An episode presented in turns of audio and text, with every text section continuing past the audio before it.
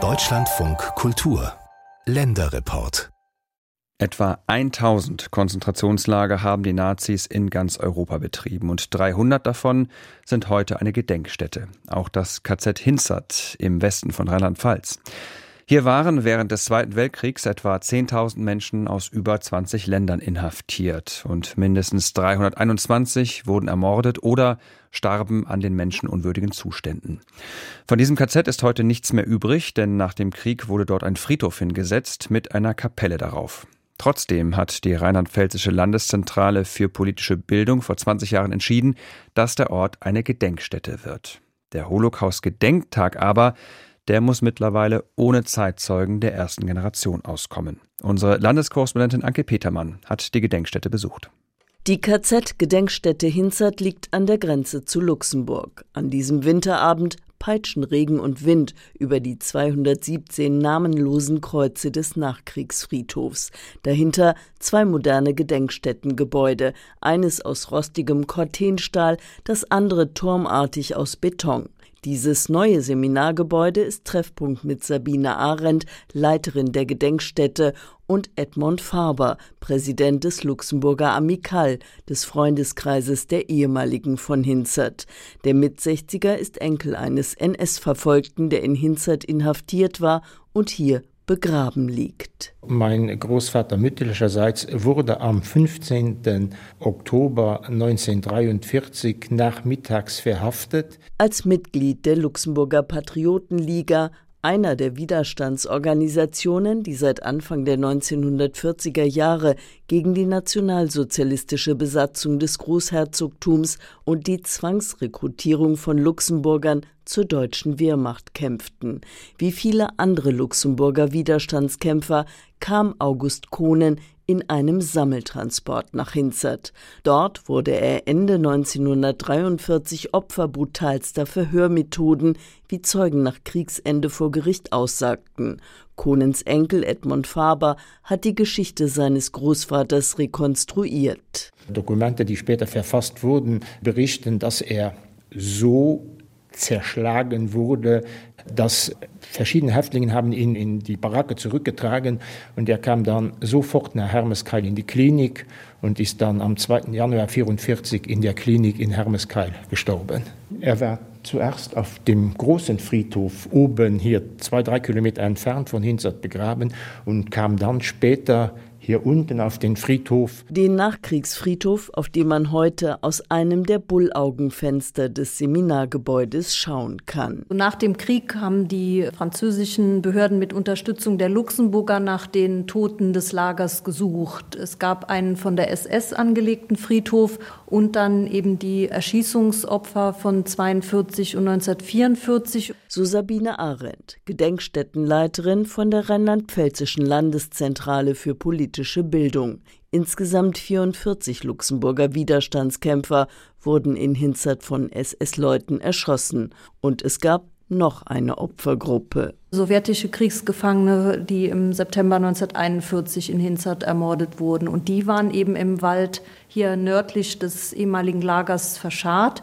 Die hat man nach dem Krieg gesucht, umgebettet und dann ist der Friedhof angelegt worden.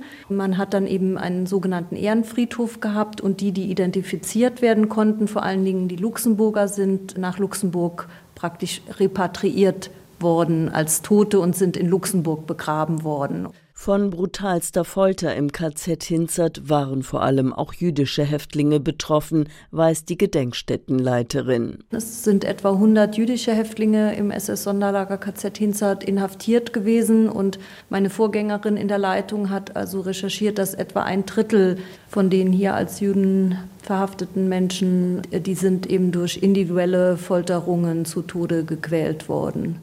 Der Holocaust-Gedenktag 2024 findet in einer Umbruchzeit statt. Viele der unmittelbaren Zeitzeugen und Zeitzeuginnen sind bereits verstorben. Die Überlebenden altersbedingt kaum noch in der Lage, dem Publikum auf Gedenkfeiern oder Konferenzen ihr Erleben der nationalsozialistischen Verfolgung zu schildern. Die meisten Gruppenbesuche finden ohne Zeitzeugen und Zeitzeugen statt. Und wir finden da, denke ich, auch Mittel, um trotzdem die Geschichte So zu vermitteln, dass die Schülerinnen und Schüler da angesprochen sind. Äh, sei es, dass wir eben Zeitzeugeninterviews haben und mit denen arbeiten oder Objekte, die Sprechanlässe sind, um einzelne Aspekte der Lagergeschichte zu thematisieren wie der Rasierer, mit dem KZ-Häftlinge kahlgeschoren und damit entwürdigt wurden.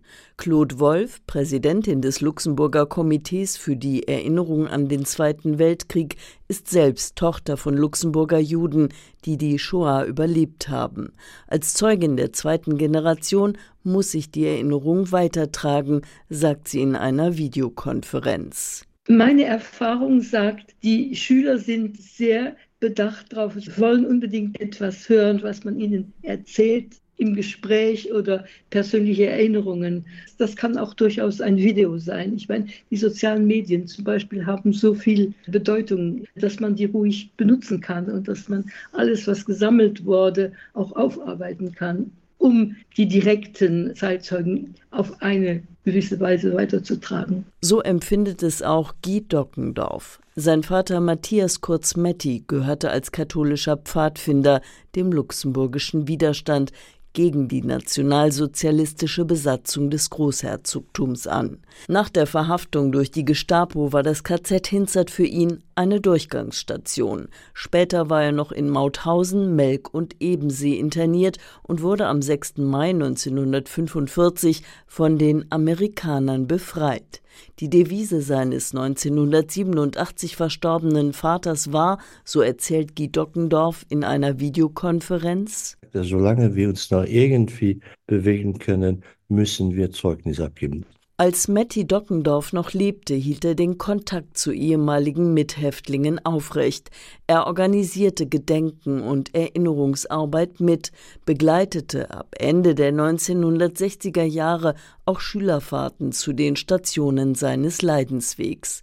Guy Dockendorf setzt die Arbeit seines Vaters unter anderem im Mauthausen-Komitee Österreich fort. Wie viele Nachkommen NS-Verfolgter spürt er den Auftrag, weiter zu recherchieren und zu erinnern. Mit Anfang 70 blickt er zurück. Unsere Generation hat, glaube ich, viel zu lange immer wieder gesagt, ja, die Jungen, die wissen nichts mehr. Man muss denen mal erzählen, was los war. Seit ein paar Jahren sagen wir ganz klar, die wissen sehr viel, sie sind interessiert, sie sind motiviert. Und deshalb, so findet Dockendorf, sollten die jungen Menschen selbst recherchieren und kreativ werden. Sabine Arendt, Leiterin der Gedenkstätte SS Sonderlager KZ Hinzert, teilt diese Auffassung. Es wäre eigentlich mein Ziel, dass gerade jetzt, wenn Jüngere hier an die Gedenkstätte kommen, dass sie im Rahmen ihres Besuches oder vorab mit ihren Lehrkräften sich überlegen, wie könnten wir denn gedenken? Und ich glaube, jede Generation muss da ihre eigenen Formen finden. Ganz gleich welche Form. Erinnern, um zu verstehen, bleibt das Ziel. Eine Form des Erinnerns können auch Videos sein. Die Claims Conference hat auf den bekannten Social-Media-Kanälen zweiminütige Videos gepostet. Darin sprechen Überlebende der Shoah mit ihren Kindern oder Enkelkindern über ihr Schicksal und die Nachgeborenen darüber, wie es geteilt und weitergegeben werden kann. Laut dem demografischen Bericht der Jewish Claims Conference leben weltweit noch 245.000 Jüdinnen und Juden, die den Holocaust überlebt haben. Die Hälfte davon in Israel, aber immerhin 6 Prozent, also knapp 15.000, auch in Deutschland. Im Durchschnitt sind sie heute 86 Jahre alt. In Berlin trifft sich seit vielen Jahren einmal im Monat eine Gruppe Shoah-Überlebender im jüdischen Gemeindehaus. Sebastian Engelbrecht war für uns auf einem dieser Treffen dabei.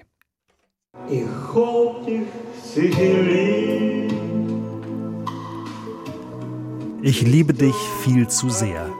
Ein jiddischer Schlager aus den 30er Jahren. Ein Mann im Jeanshemd singt ihn auf der Bühne des Seniorenclubs im jüdischen Gemeindehaus. Zwölf Damen und Herren, alle älter als 80, hören ihm zu. Sie sitzen an einem Donnerstagnachmittag an Tischen aus hellem Holz. Es gibt Kaffee in Thermoskannen, Obst und Kekse. Auf jedem Tisch steht ein Strauß Blumen. Alle zwölf haben den Holocaust überlebt, haben jahrzehntelang in der Ukraine oder Russland gelebt und sind in den 90er Jahren nach Berlin gezogen. Die meisten sitzen mit ernsten Mienen da. Als sie sich vor 17 Jahren zum ersten Mal hier trafen, bestand der Kreis aus 50 Personen. Phönix aus der Asche nennen sie sich, nicht nur in Berlin. Ähnliche Gruppen von Überlebenden gibt es auch in Hamburg, Hannover, München und Koblenz. Von Anfang an war Ludmilla Weiner dabei. Jeden Monat wieder freut sie sich auf dieses Treffen im jüdischen Gemeindehaus. Das gibt mir Mut für einen ganzen Monat. Gibt mir Mut und ich bin fröhlich und bessere Laune habe ich und das ist sehr gut.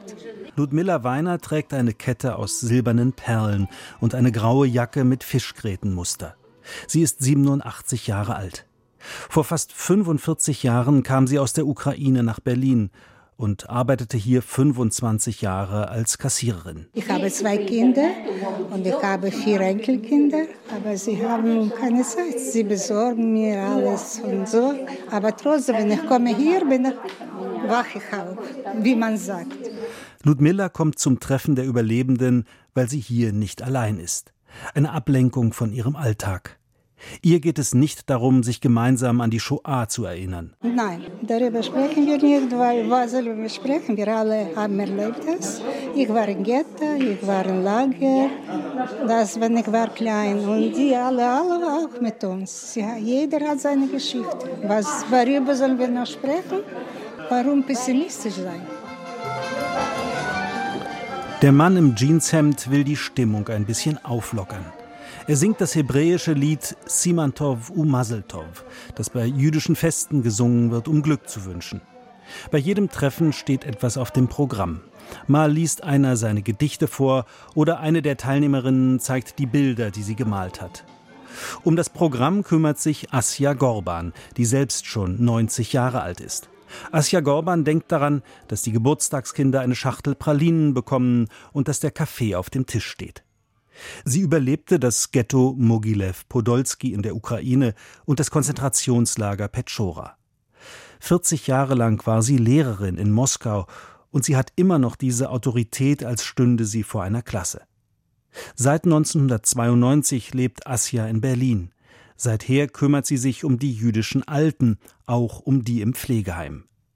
Für sie ist das der Sinn des Treffens. Sie kommen sich unterhalten und sie sprechen gerne eins mit dem anderen und erzählt, was kommt vor in der Familie, was es interessant war es im Fernseher und jetzt der Krieg. Viel sind aus Ukraine und äh, Meinungen verschiedene. Einige sind so und die zweite sind so wegen dem Krieg. Auch der Krieg in Israel bewegt sie. Nach dem Massaker der Hamas an Hunderten Israelis am 7. Oktober sammelten die Überlebenden Geld und schickten es an die israelische Armee. Am Anfang, kurz nach der Gründung vor 17 Jahren, suchten sie hier weniger die Ablenkung, die Zerstreuung. Es ging ihnen darum, die Geschichte des Überlebens jeder und jedes Einzelnen kennenzulernen. Die erste Zeit, wenn wir haben sich versammelt, haben wir erzählt, jeder erzählt seine Geschichte. Und das war sehr wichtig. In der Minderheit sind die Männer. Einer von zweien im Raum ist an diesem Nachmittag Boris Pogribinski, 87 Jahre alt, von Beruf Mathematiker. Ein Mann mit vollem braunen Haar.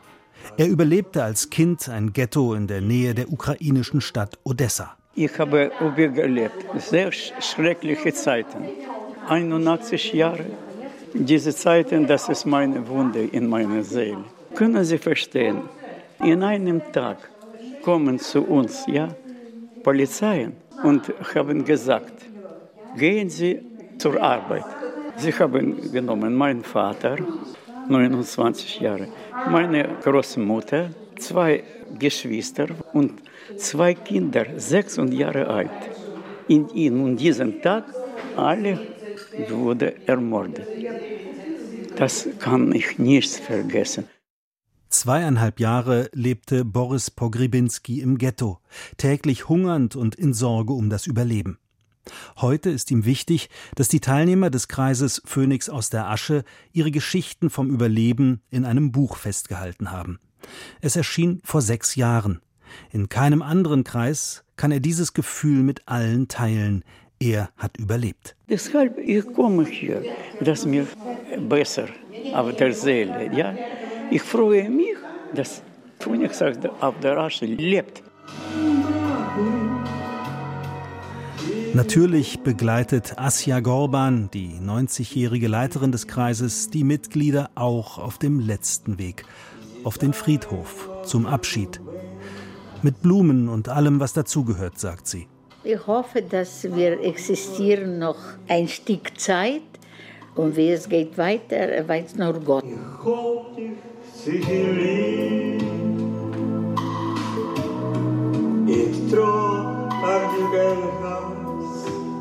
Phönix aus der Asche, so nennt sich eine Gruppe von Holocaust-Überlebenden, die sich einmal im Monat in Berlin trifft. Jetzt habe ich noch einen Hinweis für Sie. In unserer DLF Audiothek App finden Sie alle Beiträge dieser Sendung und noch viele andere.